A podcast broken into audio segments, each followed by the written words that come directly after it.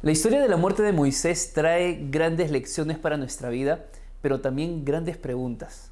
¿Por qué Dios no permitió que Moisés ingresara en Canaán luego de haber guiado a ese pueblo rebelde por 40 años y que tan solo por un pequeño error Dios le quitó ese privilegio? ¿Cómo podemos ver el carácter de Dios, ese carácter de amor en toda esta historia? Yo creo que son preguntas que tú seguramente en algún momento ya te hiciste y yo también. Pero la lección de esta semana nos da la respuesta a todas esas inquietudes. Y estoy seguro que esta lección traerá paz a tu corazón si es que atraviesas hoy una situación difícil en tu vida. Si quieres aprender más, quédate conmigo, que aquí iniciamos la última lección del año 2021.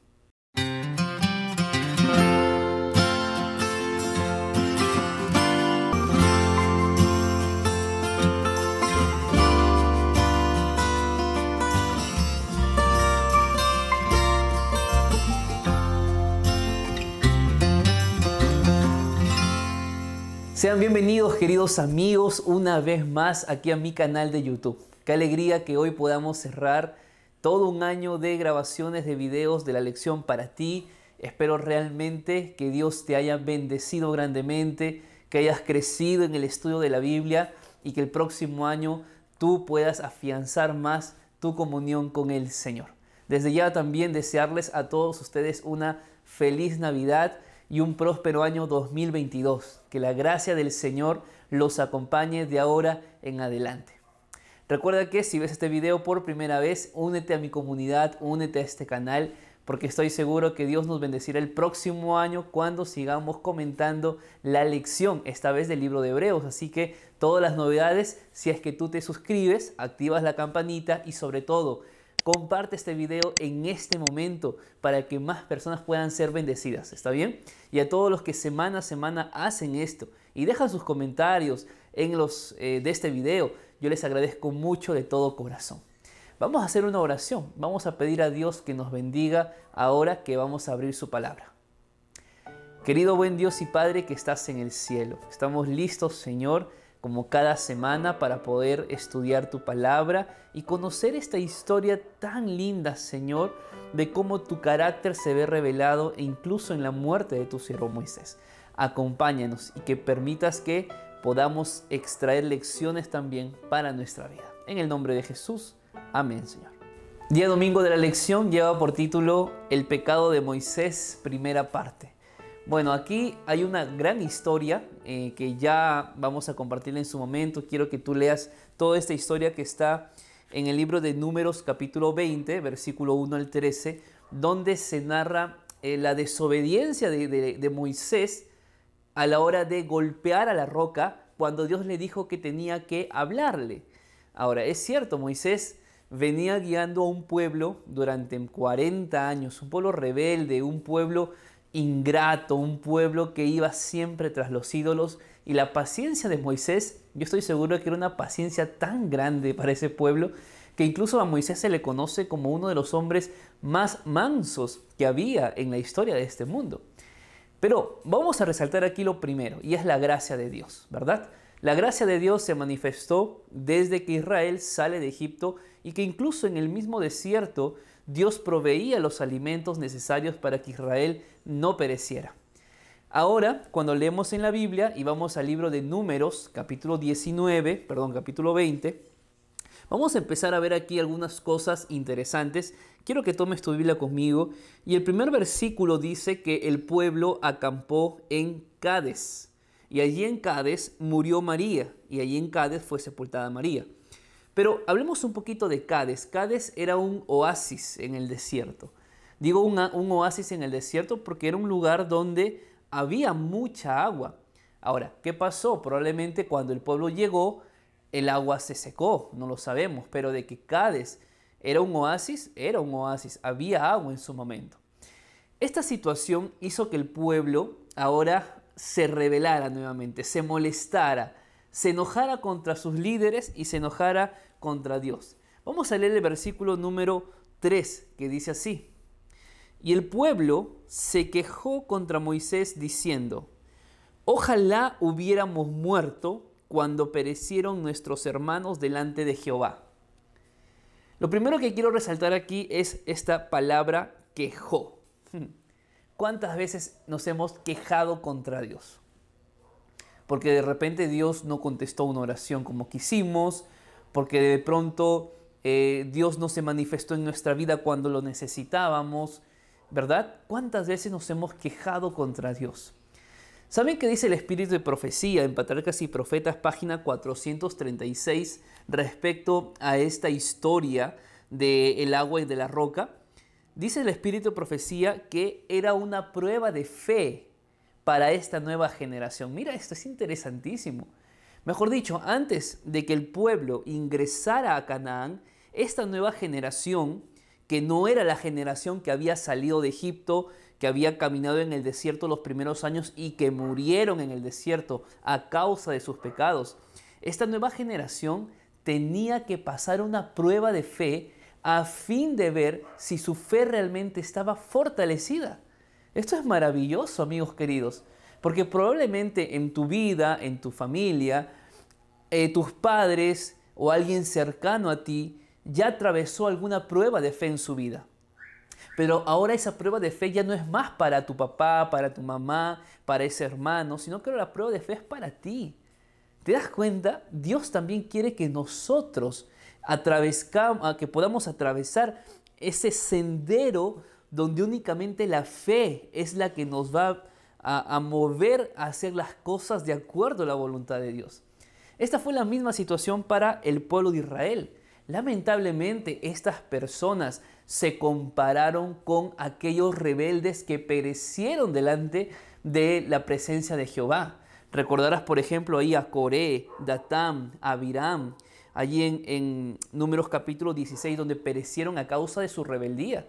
Estos hombres que estaban frente a Moisés quejándose, decían que era mejor morir como aquellos rebeldes. Imagínense a qué punto llegaba este pueblo. Vamos a leer más adelante, porque Dios le da la instrucción a Moisés, ¿verdad? Y Dios le dice a Moisés, Moisés, háblale a la roca y va, a fluir agua, no te preocupes, pero háblale a la roca.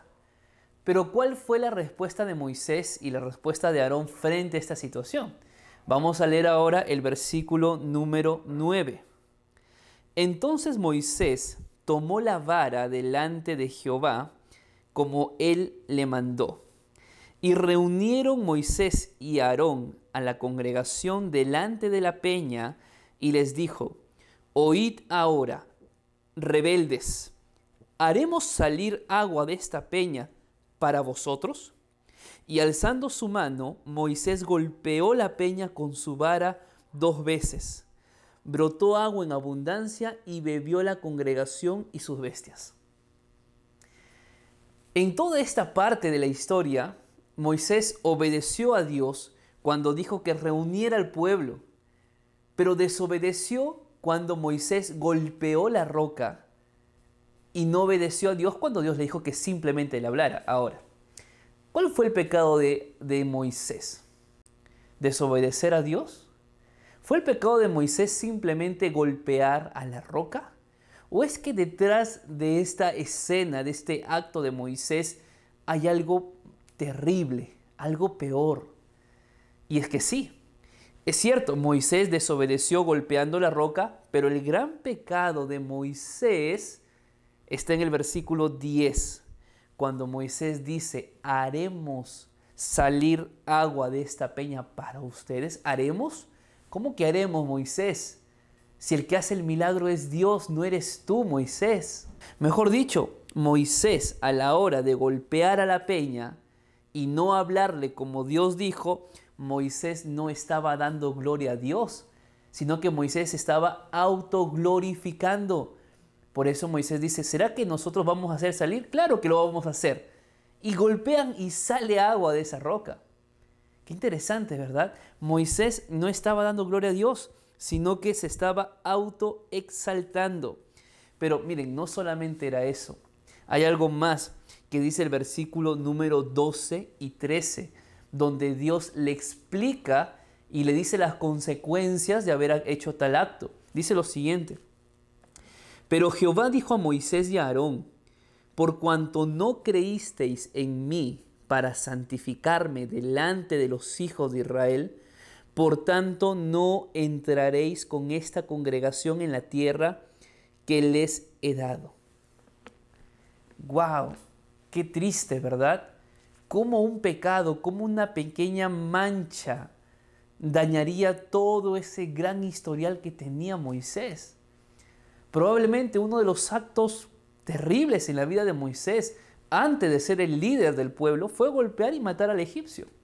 Pero a partir de allí, la vida de Moisés fue una vida que iba siendo dirigida por Dios.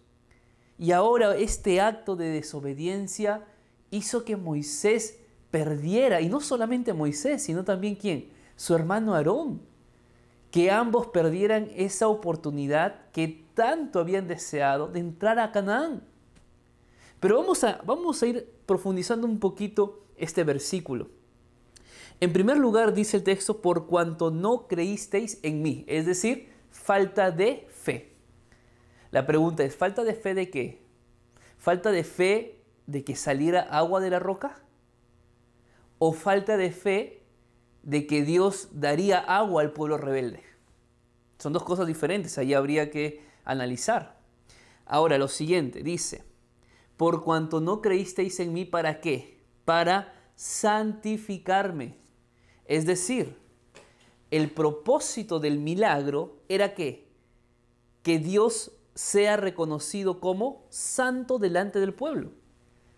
Pero Moisés, al hacer algo que no debía, mejor dicho, golpear la roca, estaba ganándose él mismo esa, exaltación que únicamente era para quién? Era para Dios. Mejor dicho, el milagro se hizo, sí, pero el pueblo no santificó a Dios, sino que el pueblo quedó agradecido con Moisés. Pero la presencia, la imagen de Dios que tenía que ser la, la principal, no se vio a causa de la falta de fe de Moisés y a causa también de la autosuficiencia de Moisés.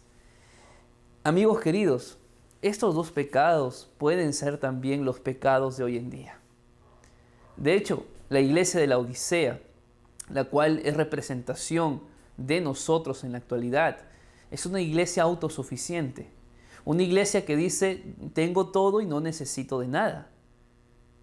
Es una iglesia hoy en día en la cual creemos que podemos alcanzar el cielo sin Dios, que creemos que podemos ser salvos a través de nuestros méritos y le damos poca y nada de importancia a los méritos de Cristo en la cruz.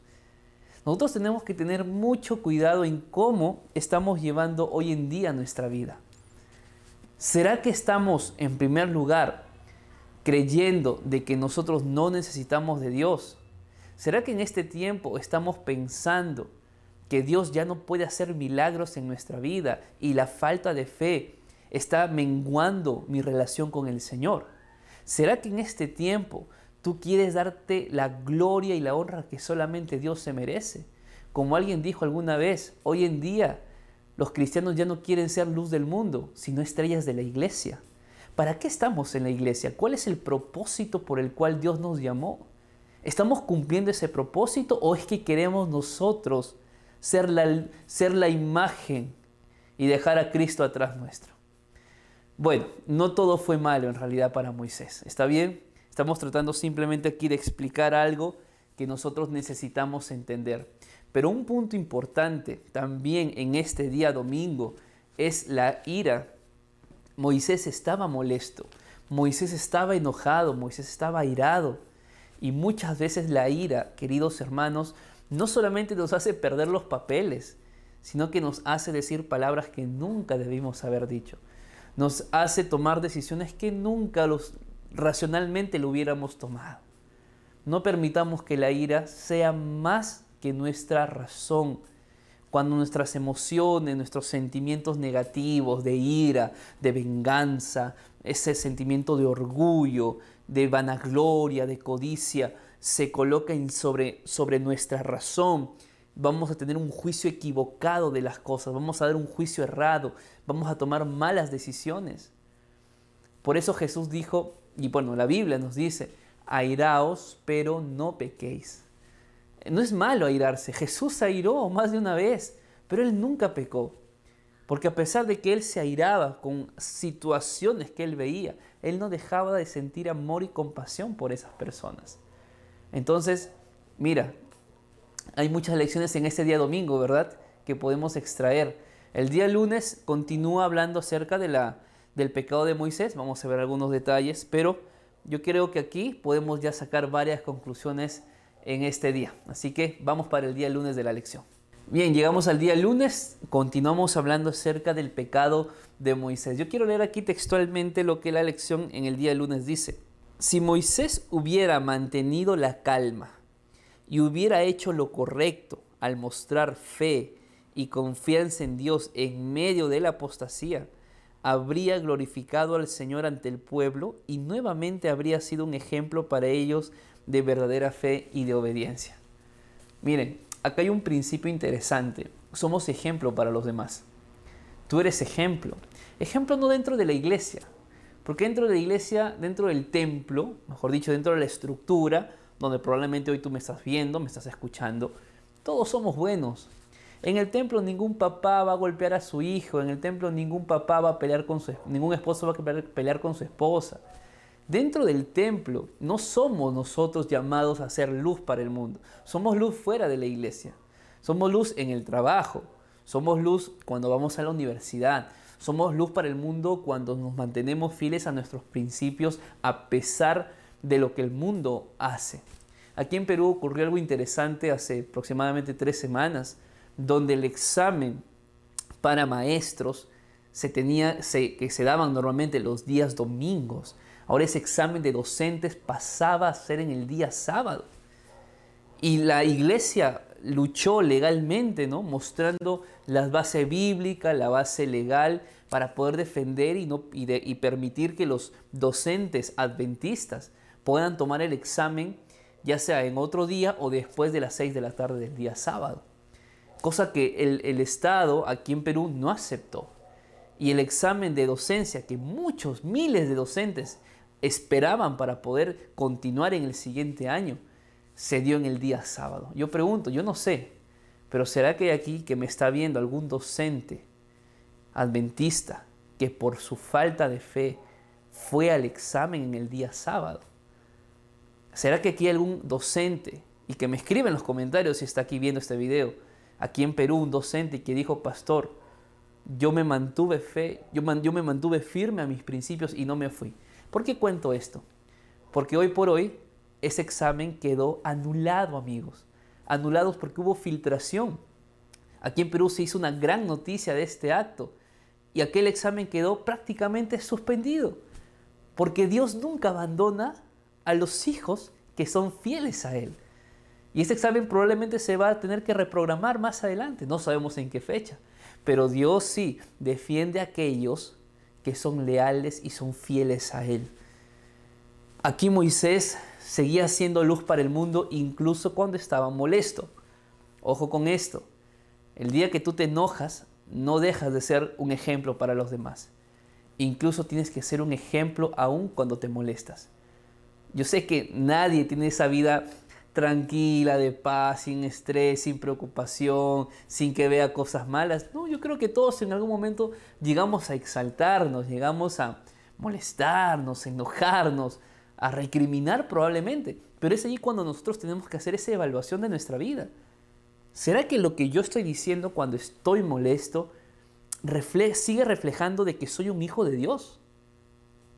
Porque no me digas que los hijos de Dios se les ven cuando todo va a paz y felicidad. Al verdadero soldado de Cristo se le ve en la guerra, amigos queridos. Y nosotros tenemos que aprender a ser buenos hijos de Dios cuando haya paz y cuando haya guerra. Más en la guerra que en la paz, diría yo. Así que, hermanos, por favor, recordemos, somos nosotros llamados a ser ejemplo de fe y ejemplo de obediencia aún cuando estemos molestos. Solo quiero reforzar esta segunda parte de, la muerte de Moisés leyendo Salmos capítulo 106 en el versículo 32 y 33, que dice lo siguiente. También lo irritaron en las aguas de Meriba. Le fue mal a Moisés por causa de ellos, porque hicieron revelar a su espíritu y habló precipitadamente con sus labios. Bueno, aquí en Salmo 106 básicamente se hace un recordatorio de esta experiencia triste de Moisés, ¿no? Que a causa de la rebeldía de los demás, él pues cometió este pecado. No es que los culpables fueron ellos, porque al final las decisiones las tomamos cada uno de nosotros. Hasta aquí. ¿Qué lecciones podemos aprender de la vida de Moisés? Hasta esta parte. Escríbelo en los comentarios, por favor. Me gustaría leer qué piensas, qué opinas de todo esto. Pero vuelvo a decir, ¿cómo podemos ver la misericordia de Dios? ¿Cómo se ve el carácter de Dios en esta escena? Dejándolo a Moisés sin ir y entrar en Canaán. Bueno, lo averiguamos en la siguiente parte de la lección.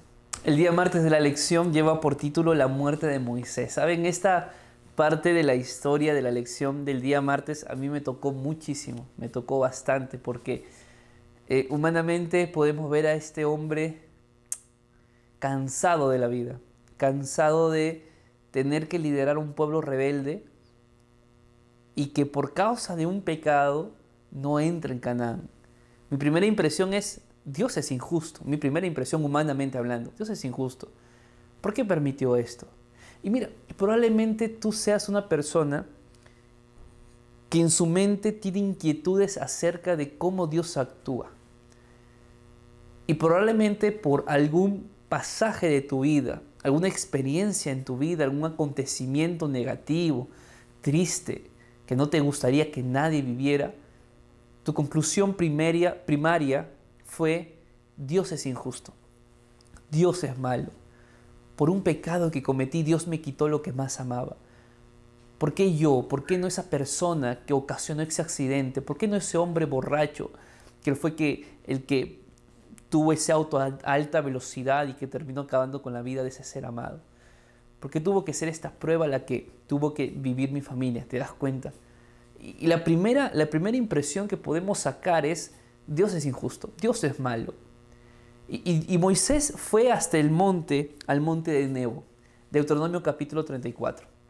Y Moisés allí en el monte de Nebo, antes de subir, cuando tú lees el capítulo número 32, 33, ves a ver, vas a ver a un Moisés que canta, a un Moisés que bendice al pueblo, a un Moisés que deja todo listo porque sabía que subía para morir. Ese hombre que mostró poca fe a la hora de golpear la roca cuando Dios le dijo que hablara, ahora ese hombre nuevamente se vistió de fe para decirle al pueblo que Dios guiaba su vida y que si era el momento de morir, pues era el momento de morir. Increíble la vida de Moisés. Tantas lecciones, amigos, que nosotros podemos extraer de, de esta maravillosa historia, de verdad. Me alegra que haya quedado como la última lección del trimestre porque enfoca, encierra toda esa gracia de Dios, e, encierra eh, la vida práctica de un cristiano que se enoja, que se molesta, que, que, tiene poca fe por momentos, pero que luego vuelve a ser un hombre de fe, que acepta los planes de Dios. Me encanta que sea la última lección del trimestre. Moisés sube al monte de Nebo y allí Moisés contempla todas, todo ese maravilloso lugar que no iba a poder entrar, que era Canaán. Y cuando Moisés sube al monte de Nebo, Moisés llega a contemplar toda, todo ese lugar que su corazón anhelaba tener. Mejor dicho, Moisés pudo solamente contemplar con sus ojos lo que su corazón deseaba recibir. Y allí estaba Moisés observando todo. Y de pronto las palabras de Dios fueron las siguientes, en el versículo número 4. Y le dijo Jehová, esta es la tierra que prometí a Abraham, a Isaac y a Jacob, diciendo, a tu descendencia la daré. Te he permitido verla con tus ojos, pero no pasarás allá. Sabes, cuando nosotros eh, limitamos nuestro concepto eh, a lo que realmente es Dios y su esencia, que claramente no entra en un concepto humano, pero si lo limitamos, podemos decir que Dios fue injusto, que Dios fue un hombre malo. Porque aquí Dios le está prácticamente ratificando el hecho de que no entra en Canaán por la, por la desobediencia que hubo y que solamente podía verla con sus ojos. Pero el versículo 5 dice algo especial y dice, allí murió Moisés, siervo de Jehová. Esto es, esto es impresionante. No es que Moisés muere como un hombre malo. No es que Moisés muere como un hombre rebelde. No es que Moisés muere como un hombre resentido porque Dios fue injusto con él. Dios muere, eh, Moisés muere como un siervo de Jehová, un siervo de Dios. Esta palabra siervo es la misma palabra que Pablo utiliza para hablar de Moisés en Hebreos 3.5. Y en Hebreos 3.5 la palabra siervo, que hace referencia a Moisés, es la palabra griega terapón, que en español es terapia. Miren esto, Moisés era un terapeuta. Y cuando decimos que Moisés era un terapeuta, es que Moisés era como un médico que cuidó fielmente de aquellos que estaban enfermos espiritualmente. Moisés cumplió con su ministerio de forma fiel y de forma compasiva. Yo pregunto, ¿será que Dios te ve a ti y me ve a mí como siervos de Él? ¿Será que nos ve como personas compasivas, como personas empáticas, como personas que se acercan al enfermo espiritual? Y nosotros como médicos espirituales podemos guiar a esa persona hacia el gran médico. Esta parte es interesante y yo quiero que, bueno, lo apunté aquí, que puedas leer en esta parte el capítulo 45, todo el capítulo 45 de Patriarcas y Profetas. Sería bueno que leas esto. Yo no voy a leerlo aquí, es muchísima información, pero que abre el panorama de qué fue lo que aconteció con Moisés mientras él contemplaba aquella ciudad. Y yo voy a parafrasear, solamente voy a decir aquí algunas cosas de esta experiencia. Dice el espíritu de profecía que cuando Moisés estuvo en el monte de Nebo, Moisés comenzó a contemplar todo eso, toda aquel, aquella tierra prometida y su mente entró en visión y empezó a contemplar a ese pueblo tomando la tierra de Canaán. Miren esto, Moisés llegó a ver cómo el pueblo ahora se establecía en Canaán. Y mientras la visión continuaba, Moisés ve a Jesús naciendo en Belén. Imagínense esa escena. Mejor dicho, Dios le mostró el panorama del Nuevo Testamento. Dios le mostró a Moisés el panorama de la historia cristiana en este mundo. ¿Por qué? Porque, porque Moisés en el monte, en la visión, contempla el nacimiento de Jesús, contempla, dice, a los ángeles que cantaban en el nacimiento de Jesús y que él contempla el ministerio de Jesús y cómo Jesús era rechazado. Moisés contempla cómo Jesús hacía milagros y cómo fue llevado hasta la cruz y muere. Pero Moisés también llega a ver en su visión a Jesús resucitando entre los muertos y yéndose al cielo. Imagínense qué privilegio Dios le dio a Moisés yo no sé si Dios le hubiera dado a Moisés ese mismo privilegio si Moisés entraba en la tierra prometida. Por eso yo digo, los planes de Dios, aunque humanamente no entendamos, siempre serán perfectos. No solamente nos dice esto, dice que Moisés ve cómo los apóstoles predicaban el Evangelio, cómo Pedro, cómo Mateo, cómo Pablo predicaban el Evangelio en todo el mundo. Incluso vio cómo el sábado empezó a ser pisoteado por las demás naciones. Y lo maravilloso, Moisés llega a ver a los santos de Dios entrando en la nueva Jerusalén. Mejor dicho, Dios le mostró a Moisés todo el panorama hasta el fin, hasta que Jesús vuelva por segunda vez. Moisés llegó a ver eso con sus ojos, cosa que nadie de los que estaban allí pudieron verlo. Todo ese pueblo entró a Canaán, pero no pudo ver lo que Moisés vio. Por eso, queridos amigos, recordemos todo lo que Dios hace, todo lo que Dios permite, aun cuando humanamente no entendamos, Dios nunca será un Dios injusto. Dios siempre sabrá lo que Él hace en nuestras vidas. Lo vimos ahora con Moisés. Pero esto no deja de, hacernos pensar de que Moisés en su, humanidad fue un hombre fiel, un hombre de fe, un hombre de obediencia. Pero no solamente era eso, amigos. Moisés, dice el texto bíblico, que murió en aquel momento. Pero incluso el carácter de Dios se ve reflejado en el momento de su muerte y lo vamos a ver en el siguiente día de la lección. El día miércoles de la lección habla sobre la resurrección de Moisés. Qué, impresionante la vida de un verdadero hijo de Dios, ¿verdad? Moisés muere en el monte de Nebo. Vamos a leer qué dice el versículo número 5 y 7 del capítulo 34 de Deuteronomio. Allí murió Moisés, siervo de Jehová, en la tierra de Moab, conforme al dicho de Jehová. Y tenía Moisés 120 años de edad cuando murió. Sus ojos nunca se oscurecieron ni perdió su vigor. Increíble. Un verdadero hijo de Dios con 120 de años de edad, llamado siervo de Jehová y hombre que sus ojos nunca se oscurecieron. Es decir, nunca perdió su vitalidad, nunca perdió su fuerza. Sin embargo, la muerte de Moisés no fue el final de su historia. Yo diría que la muerte de Moisés fue el comienzo de su historia. Vamos a Judas, versículo 9 que dicho sea de paso, este Judas, que, está, que vamos a leer ahora, que es el penúltimo libro de la Biblia, no es el Judas que se ahorcó, claramente está. Judas versículo 9 dice lo siguiente, pero cuando el arcángel Miguel luchaba con el diablo, disputándole el cuerpo de Moisés, no se atrevió a proferir juicio de maldición contra él, sino que dijo, el Señor te reprenda. Eso es maravilloso, es impresionante, parece algo sacado de una película.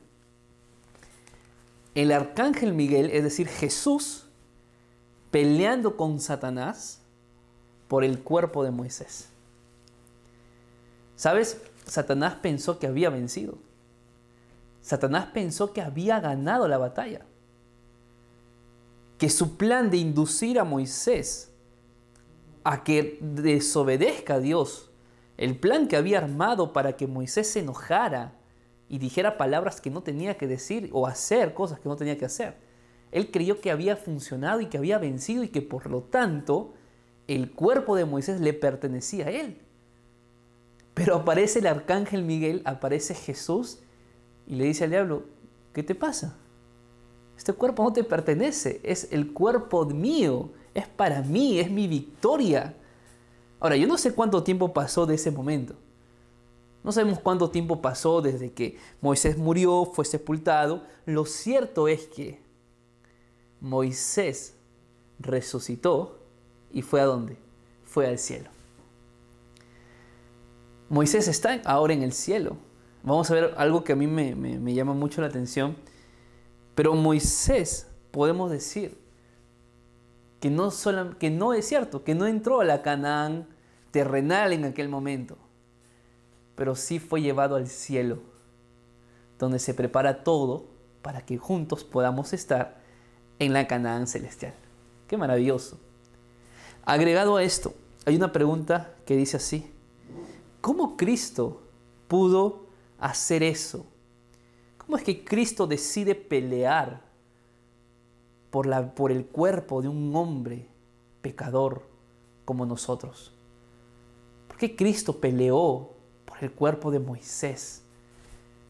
Y el espíritu de profecía, Patriarcas y Profetas, página 512, dice así.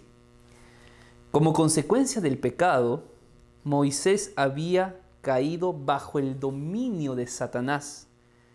Por sus propios méritos, era legalmente cautivo de la muerte, pero fue resucitado a la vida inmortal por el derecho que tenía a ella en el nombre del Redentor.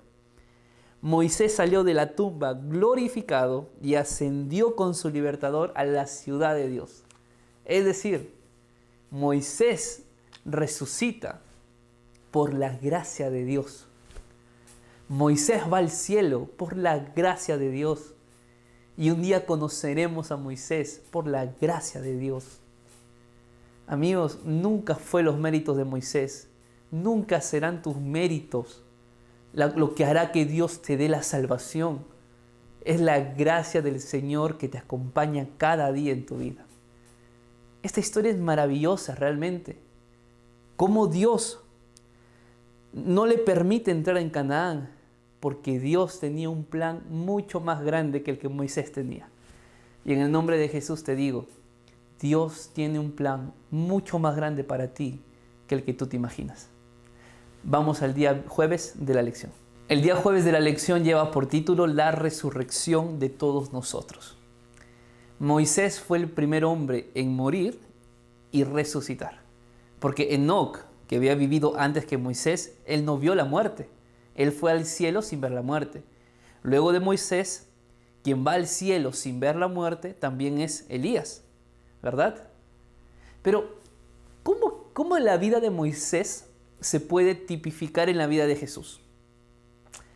Porque de hecho se de paso, cuando Jesús un día fue al monte y se transfiguró, ¿a quién vio? ¿Quién estuvo presente en la transfiguración? Elías y Moisés. Esto es maravilloso y te voy a explicar más adelante por qué estuvo Elías y Moisés, ¿ok? Pero antes de eso, llegará el día donde todos los que hayamos muerto en Cristo Jesús también seremos resucitados. Frente a esto, dice lo siguiente de la lección. No sabemos cuánto tiempo Moisés durmió en la tierra, pero en lo, en lo que a él respecta, en realidad tampoco importa. Él cerró sus ojos al morir y si fueron tres horas o fueron 300 años, para él fue exactamente lo mismo. Porque para el muerto no hay tiempo. Lo que sí es cierto es que cuando Moisés volvió a abrir sus ojos, Moisés estaba siendo llevado a la patria celestial. Y hoy en día es igual. El que muere nada sabe, pero el que muere tiene la esperanza bendita de ver a Cristo por segunda vez. El que muere ya no vive más en este mundo de dolor, ya no vive más en este mundo de sufrimiento, en este mundo triste y pecaminoso. Simplemente es bienaventurado porque únicamente espera a Cristo por segunda vez. Por eso la muerte también es un regalo de Dios para los hijos que son fieles a Él. Frente a esto, Pablo escribe en 1 Corintios capítulo 15, y él deja claro de que si, no, si Cristo no hubiera muerto, en vano estamos aquí predicando, en vano estamos aquí estudiando la lección. La muerte de Cristo era importante. Miren que dice aquí el versículo 13 y 14. Porque si no hay resurrección de muertos, tampoco Cristo resucitó. Y si Cristo no resucitó, vana es entonces nuestra predicación y vana es también vuestra fe. Mejor dicho, si Cristo en realidad no hubiera, si Cristo en realidad nunca murió y lo único que creemos pues es un cuentito, es una historieta, es una leyenda o lo que sea, en vano estamos aquí. Y vano, la palabra vano significa vacío, sin contenido, sin eh, que básicamente es una mentira. Si es que Cristo no hubiera resucitado, hoy estamos aquí como mentirosos predicando de que Cristo resucitó, de que Cristo vendrá. Y no solamente dice eso Pablo, sino que él dice, vana es nuestra fe.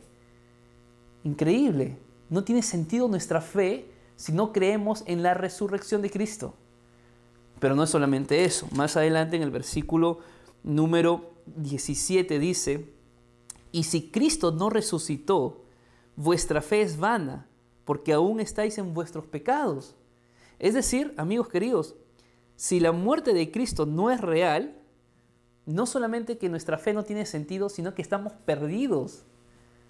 Porque si bien es cierto, cuando Cristo muere en la cruz, vencemos a Satanás, en realidad terminamos de vencer a Satanás cuando Cristo resucita entre los muertos. Porque si Cristo hubiera muerto y nunca hubiera resucitado, Satanás hubiera quedado feliz. Pero cuando Cristo se volvió a levantar de los muertos, Satanás había perdido completamente la batalla. Porque esa, esa resurrección de Jesús lo que nos da a nosotros es justamente la oportunidad de arrepentirnos y de pedir perdón y de recibir el perdón que es un regalo de Dios. Qué maravilloso, qué maravillosa es la gracia de Dios. Y él continúa diciendo en el versículo 20, pero ahora, pero ahora, es decir, pero realmente Cristo ha resucitado de los muertos. Primicias de los que murieron es hecho. Primicia. Primicia porque un día todos serán resucitados así como Cristo fue resucitado. Amigos queridos, Cristo ya pagó el rescate por nosotros.